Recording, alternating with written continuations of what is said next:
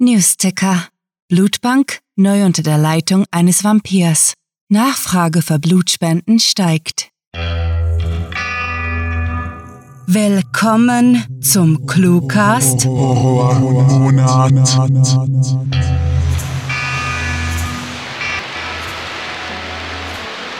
Unterbrechen das Programm von Radio C für eine Eilmeldung. Soeben erreichen uns erste Berichte über eine mysteriöse Pandemie, die im Universitätsspital ausgebrochen ist. Infizierte lesen impulsiv Literatur und beißen gesunde Menschen. Wir halten euch stets auf dem Laufenden auf dem Twitter-Feed von @cluewriting und setzen nun unser Programm fort. Viel Spaß mit der Kurzgeschichte.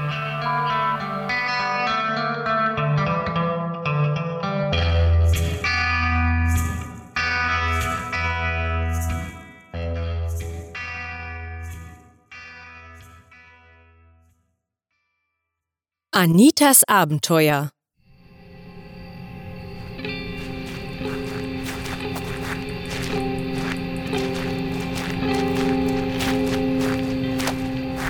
Siehst du, ich sagte doch, in der Nacht ist es viel schöner, touristenfrei. Anita balancierte auf einer zerfallenen Mauer, direkt auf die triste Eingangspforte des alten Gefängnisses zu. Als hätten sie sich abgesprochen, trabte Nelson über den Zugangsweg, kam auf ihrer Höhe zum Stehen und reichte ihr die Hand, sodass sie unbeschadet herunterhüpfen konnte.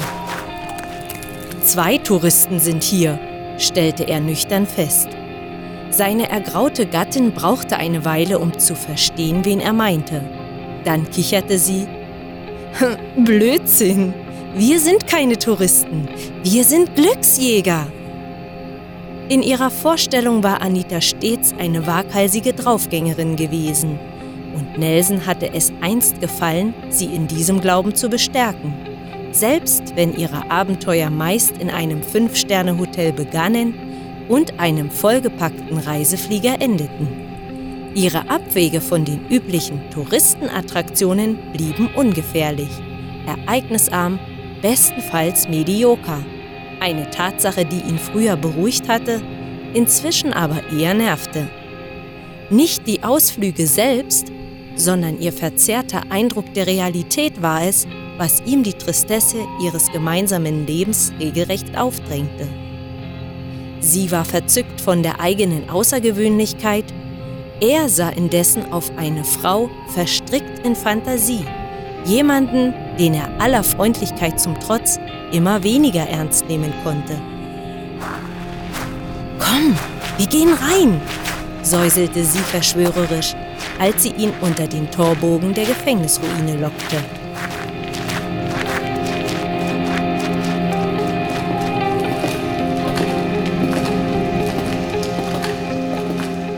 Das ist wie ein Labyrinth, behauptete Anita, während sie fasziniert durch die dunklen, lediglich vom schwachen Mondlicht beleuchteten Gänge spazierte, jede Zelle einzeln beäugend.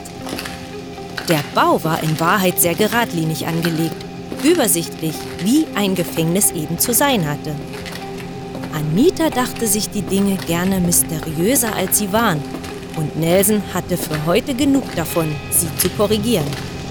Um es genau zu nehmen, plante er, das nie wieder tun zu müssen. So eingesperrt zu sein, muss bestimmt fürchterlich gewesen sein, tönte sie aus einer der schätzungsweise 40 identischen Zellen im unteren Stockwerk des Trakts. Weißt du, irgendwo in diesem Gefängnis hat man den Schlechter von Rom gefangen gehalten. Ich frage mich, wo? Es wird gemunkelt, er habe für seinen Fluchtversuch mutwillig eine Massenpanik. Nelson blendete ihre Erzählung aus. Er hatte die Geschichte vom notorischsten Serienmörder des letzten Jahrhunderts bereits mehrfach über sich ergehen lassen und absolut keine Lust, noch mehr grausige Details zu erfahren. Im hinteren Teil des langen Flurs führte eine breite steinerne Treppe ins obere Geschoss. Allerdings wirkte sie unbegehbar. Nelson beschloss, sie nicht aufzuhalten, wenn sie aus reinem Übermut über die zerfallenen Stiegen rennen wollte. Vielleicht nähme ihm das desolate Gebäude Arbeit ab, wenn er der Sache auf die Sprünge half. Schau mal, Anita, was wohl da oben ist. Oh, meinst du, wir finden ein Werte? Sie hielt abrupt inne und schien angestrengt zu lauschen. Hast du das gehört? Nelson seufzte, ob dem neuerlichen Versuch Anitas eine mysteriöse Stimmung zu kreieren. Nein, ernsthaft, da war wirklich etwas, versicherte sie ihm und gab damit unabsichtlich zu, dass zuvor so manches Geräusch ihrer Einbildung entsprungen war. Widerwillig stieß er sich von der feuchtkalten Wand ab, an welcher er diese öde Exkursion hatte fristen wollen, und schlenderte zu seiner Frau, die mit ihren Fingern angespannt den Saum ihres hellblauen Pullovers knetete, in eine der Zellen. Oh, wir sind in einer Ruine. Ich bin überzeugt, seltsames Knarren gehört zum Gesamtpaket, beschwichtigte er sie halbherzig, kratzte sich durchs schüttere Haar, ehe er eifrig hinzufügte, wir können im oberen Stockwerk ansehen, ob... Sie unterbrach ihn mit einer energischen Geste und bedeutete ihm zu lauschen. Tatsächlich. Ein fauchendes Rauschen war zu vernehmen. Nein, es war kein Rauschen. Es klang anders, wie ein kehliges Raunen, beinahe klagend. Hast du es jetzt gehört? wollte Anita wissen, und Nelson blieb bloß übrig zu nicken. Die Denkerfalten verschwanden von ihrer Stirn, machten einem triumphalen Ausdruck Platz, der sogleich einem ängstlichen wich das ein Schrei? Quatsch, erwiderte er just in dem Moment, als das Geräusch lauter durch die düstere Ruine hallte. Anita krallte ihn am Unterarm und zog ihn dicht an sich. Es war eindeutig ein Schrei. Das musste sich auch Nelson eingestehen. Dennoch war er wenig alarmiert und vermutete dahinter einen Grund, auf den er einfach noch nicht gekommen war. Zudem wurde sein Angstempfinden von einem anderen, weitaus stärkeren Gefühl überschattet. Von einer diebischen Befriedigung, die er sich selbst äußerst ungern eingestand.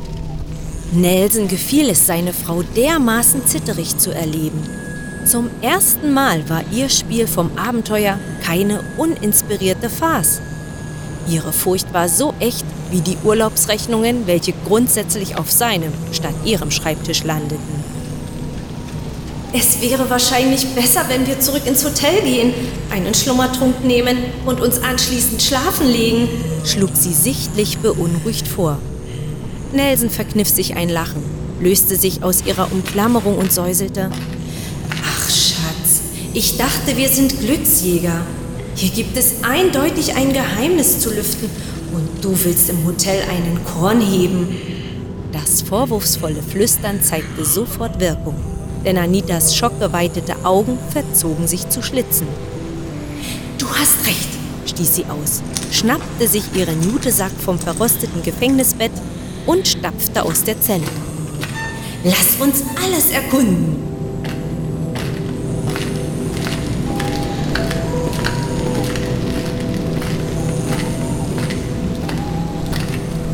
Egal wie oft er sie dazu aufforderte, Anita hatte sich partout geweigert, die baufällige Treppe zu betreten. Anstelle davon war sie erst ziellos durch den Zellentrakt geschlichen und hatte ihn dann plötzlich lautstark gerufen. Das bizarre Raunen war in der Zwischenzeit verstummt oder so leise, dass sie es nicht hörten. Nelson, drängelte sie nervös und er beschleunigte seinen Gang mit einer ekelhaft aufregenden Vorfreude in der Magengrube ist ein Tunnel. Sie kauerte in einer Ecke der hintersten sowie finstersten Zelle und zu seinem Leidwesen war ihre Neugier entfacht. Klettere rein! Was? Wieso ich? hustete er entgeistert, verstand jedoch, weshalb sein drahtiger Körper besser für die Aufgabe geeignet war als ihr wohlgenährter Leib. Rutsch beiseite, wies er sie an. Da starrte er in zwei milchig weiße Augen. Anita strauchelte rückwärts und schrie lauthals los, sodass er sich instinktiv die Ohren zuhielt. Oh mein Gott! brachte er stammelnd heraus. Was ist das? Vor ihnen materialisierte sich eine graue Gestalt. Sie erschien sozusagen aus der Wand über dem Tunnel. trat aus ihr, als wäre sie bloß eine Fata Morgana aus massivem Stein und türmte sich über dem Ehepaar auf. D das, das ist er! stotterte Anita, unfähig sich zu bewegen. D der Schlechter! Nelson glaubte ihr. Das graue Wesen konnte nur ein Geist sein. Wie sonst sollte er diese wabernde Erscheinung erklären, welche ihn stechend ansah? Schier unendliche Sekunden verstrichen, bis er seine Gliedmaßen wieder halbwegs unter Kontrolle hatte und rückwärts taumelte. Der Schlechter hob seinen Kopf, verzerrte seine Fratze zu einem hinterlistigen Grinsen und die Zellentür schlug mit einem eisernen Dröhnen ins Schloss, als die schaurige Figur ihre Hand hob. Anita! brüllte Nelson aus vollen Lungen, aber es war zu spät. Mit einem kraftvollen Hieb lag seine Frau zusammengesunken unter dem Waschbecken. Nein, nein, bitte nicht! Nelson entdeckte ein stählernes Blitzen, wurde von einem gewaltsamen Krampf überfallen, dann verlor er das Bewusstsein.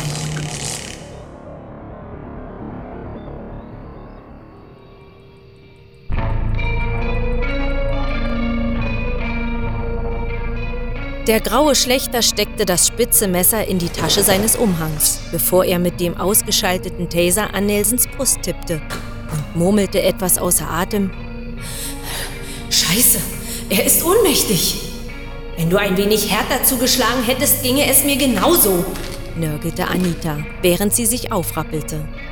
Der ist übrigens nicht ohnmächtig, sondern tot. Bitte was? empörte sich der vermeintliche Schlechter. Anita schmunzelte, klopfte sich Staub vom Pullover und marschierte schließlich auf den am Boden liegenden Nelson zu, um seinen Puls zu prüfen. Ja, Nelson hat einen Herzschrittmacher. Er ist mausetot. Äh, aber du... Nun entledigte sich der Geist seines grauen Gewands und zum Vorschein kam ein älterer Herr, dessen Gesicht mit Kohle und grünem Fettstift verschmiert war.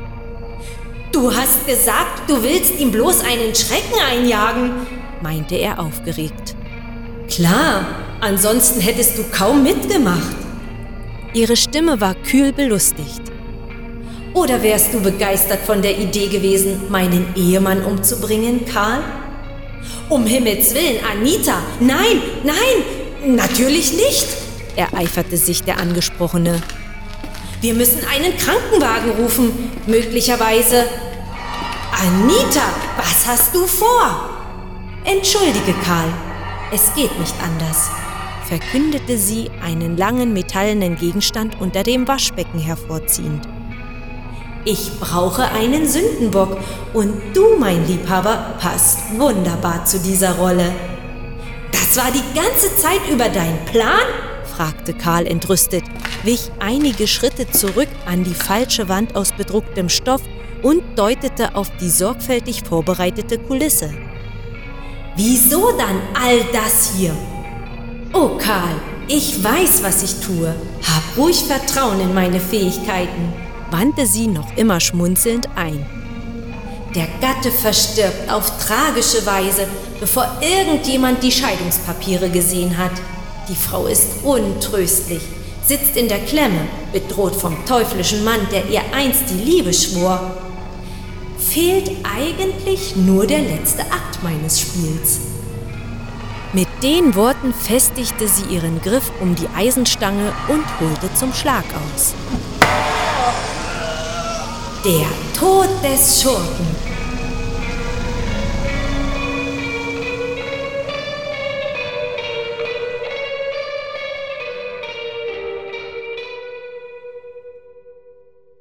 Das war Anitas Abenteuer, geschrieben von Rahel. Für euch gelesen hat Elke Winkler.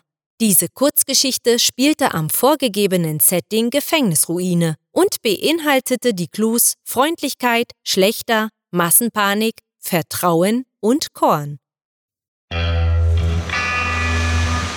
folgt nun ein Update zur aktuellen Lage der Weltgemeinschaft. Das Virus breitet sich ungehindert aus und hat mittlerweile große Teile der Bevölkerung infiziert.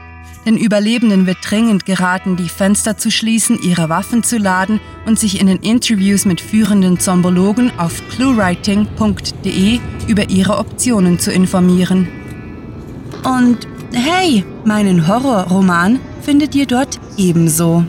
Mit nach Hause verbringt ihr garantiert mehr als 200 nervenzerreißende Leseminuten. Und wenn ihr uns auf den sozialen Medien zeigt, wie mein Werk auf eurem E-Reader aussieht, schenke ich euch zusätzlich 51 Minuten akustischen Horrorgenuss mit dem Prequel zu nach Hause. Eine fein sezierte Kostprobe gefällig? Meine Beine tragen mich weiter, meine Hände umklammern die unnützen Waffen und für einen Moment scheint die Gegenwart wie ein Traum. Ich beobachte mich nicht von außen, empfinde indes keine Verbindung zum Hier und Jetzt, Lediglich mein visueller Sinn lässt mich nicht im Stich. Bilder der gierig schlingenden Verwesung flackern zuverlässig, trennen sich in meine Retina. Es ist soweit. Hey! kreische ich, werde von der liebenden Mutter zum bitteren Krieger, dem Menschen, den ich nie war und heute sein muss. Kommt her, ihr dreckigen Scheißviecher! Das Schmatzen und Schnappen verstummt wird von einem fauligen Grollen abgelöst, ehe sie ihre Häupter von der Beute erheben, mich eine Sekunde dumm und leer anglotzen. Na, was ist? Los! Los jetzt, hierher!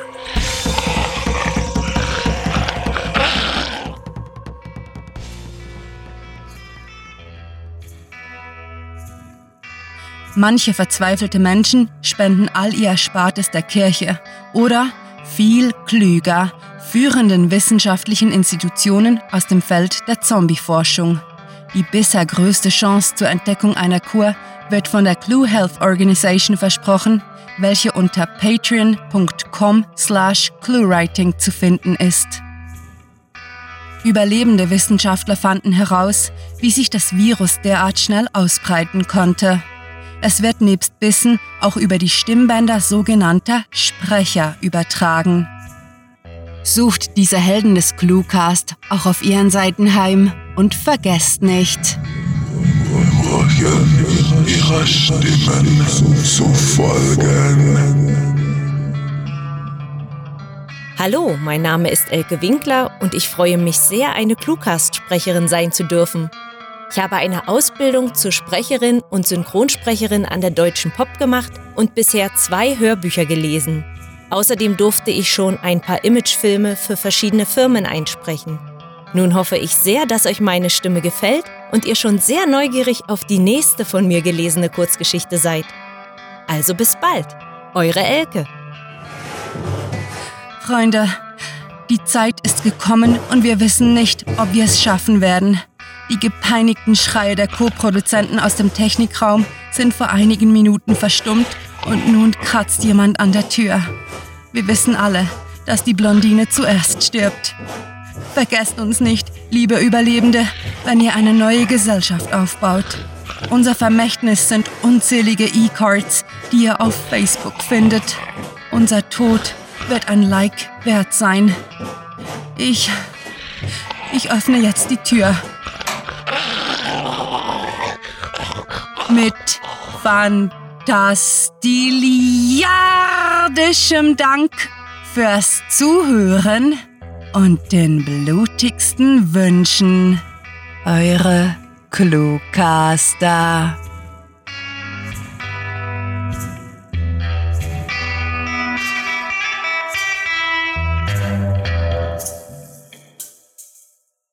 Die Veilchen sind blau, die Rosen sind rot und alle Zombies sind mausetot. Der Cluecast ist eine Produktion der Literaturplattform ClueWriting. Für Feedback, Anregungen, Literatur und weitere Informationen begrüßen wir euch jederzeit auf www.cluewriting.de. Grandiotastischen Dank.